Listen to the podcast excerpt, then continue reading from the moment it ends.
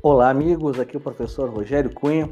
Nós estamos no nosso podcast do curso Ação de Consignação em Pagamento, Teoria e Prática. Pessoal, vamos falar um pouquinho nesse podcast sobre a consignação judicial em si, né? alguns aspectos mais relevantes. Para mim, os, um dos aspectos mais relevantes do ponto de vista prático e que às vezes acaba sendo um pouco, não vou dizer negligenciado, mas eu vou dizer tangenciado, é o aspecto do prazo para a realização do depósito judicial. Eu tenho três situações que envolvem o depósito judicial. O primeiro é quando o depósito já foi realizado numa consignação extrajudicial. Nesse caso, eh, o autor, caso haja recusa do credor, ele tem o prazo de um mês para ajuizar a ação de consignação e pagamento e ele vai aproveitar o depósito que ele já realizou no âmbito da consignação extrajudicial. Por isso que nós falamos lá no podcast anterior a dica de sempre usar o banco vinculado, o banco que o, te, o teu tribunal realiza ou usa os depósitos judiciais. Nesse caso, não vai se fazer um novo depósito, mas tão somente aquele depósito extrajudicial passará a ser tratado, ser remunerado como depósito judicial. Então não vai ter quebra de continuidade no que diz respeito a juros e correção monetária.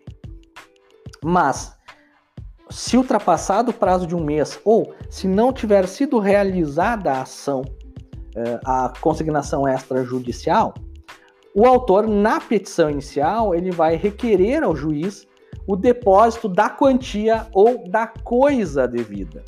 E a lei estabelece que ele tem prazo de cinco dias para realizar este depósito. E vejam, este prazo é de cinco dias úteis, porque é um prazo processual. Na lei de locações, na consignação de aluguel e acessórios de locação, esse prazo cai drasticamente para 24 horas. Em ambos os casos, a lei é expressa em afirmar que a resposta do Estado para a ausência do depósito será a extinção do processo sem julgamento mérito.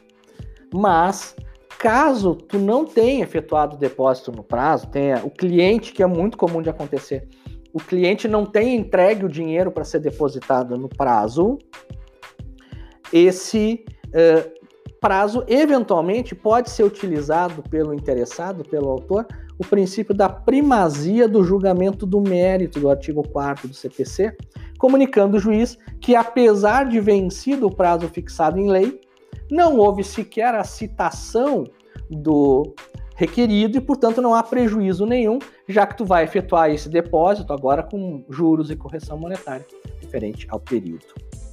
No que diz respeito às prestações sucessivas, não se exige maiores formalidades. Basta que a parte realize o depósito. Em, e aí tu vai ter que analisar a realidade do teu tribunal, do tribunal que tu está depositando. Há tribunais como o meu, o tribunal que eu sou vinculado, que é o Tribunal de Justiça do Paraná, que é possível a expedição dessa guia online. Tome sempre cuidado redobrado com a guia, de vincular corretamente ao número do processo, ao CPF ou CNPJ da parte. Porque se esse depósito eventualmente for uh, para uma, uh, um, uma conta que não é judicial, tu corre efetivamente o risco de que esse depósito não seja considerado. Então tome cuidado na hora de vincular. Né? Então é, essa é essencial. E por fim, para a gente encerrar o nosso podcast, lembrar que esse prazo de cinco dias do artigo 541 do CPC, ele não se aplica aos depósitos judiciais referentes a crédito tributário. Por que, que ele não se aplica? Porque vencido o crédito tributário, já incide a multa e os juros. Então, sempre que tu tiver, tu tiver consignando um crédito tributário, por exemplo, o ISS mensal de uma de, uma, de um cliente prestador de serviços ou o, a contribuição previdenciária mensal de uma determinada sociedade, sempre tome cuidado para não uh, observar esse prazo de cinco dias a mais que tu tem. Deposita sempre no dia do vencimento. Se tu não depositar no dia do vencimento, tu corre sério risco da incidência de multa. Sério risco não, é certa a incidência de juros e multa no crédito tributário. Lembrando ainda que caso esse depósito seja insuficiente, caso o réu alegue que o depósito é insuficiente, o autor poderá complementar o depósito. Poderá complementar. Para ausência de complementação, não há a previsão da extinção sem julgamento do mérito. E por que, que não há? Porque na complementação o depósito já foi feito. O efeito da não complementação vai se dar na sentença. Eventualmente, o juízo pode reconhecer que o depósito é insuficiente e julgar improcedente. Mas, a última dica, na ação de consignação e pagamento de locativos e acessórios, de aluguéis e acessórios locativos, esse depósito complementar deve ser realizado acrescido de multa de 10%. Beleza, pessoal? Espero que tenham gostado, estejam gostando dos nossos podcasts. Eles é, são uma forma prática para te auxiliar a te sentir mais dentro do curso, podendo assistir em qualquer momento.